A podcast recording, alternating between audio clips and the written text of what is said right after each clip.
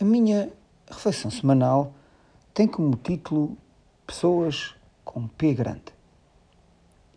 Em democracia são fáceis e, além disso, gratuitos os maldizeres, o insulto indireto e o ataque pessoal.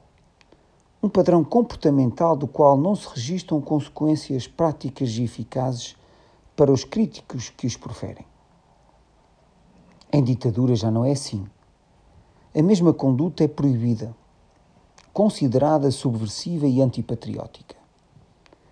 A amnésia histórica ou versões alternativas da mesma vão adormecendo e ignorando o contexto de perseguição, intimidação e violência que continua a caracterizar a praxis governativa de sistemas ditatoriais, como aquele que representou o período do Estado Novo em Portugal entre 1933 em 1974.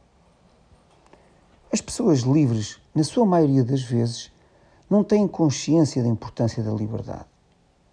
Ela é qualquer coisa de tão natural como o ar que se respira.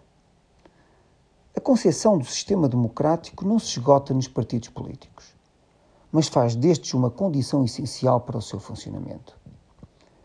O reforço da agressão gratuita e sem fundamento aos agentes políticos expõe de certa maneira um tipo de frustração coletiva que a democracia foi incapaz de amparar e reparar e constrói um caminho ideal para que determinados protagonistas a utilizem sem qualquer tipo de pudor para impor uma agenda oculta que transforma os cidadãos livres em súbitos sem direitos.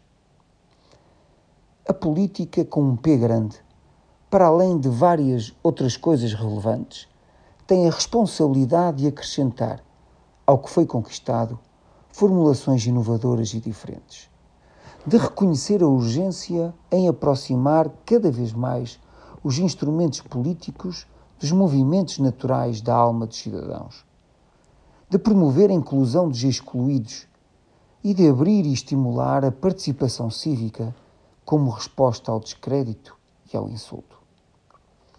Gramsci dizia que a crise existe quando o que é velho está a morrer e o que é novo não consegue nascer.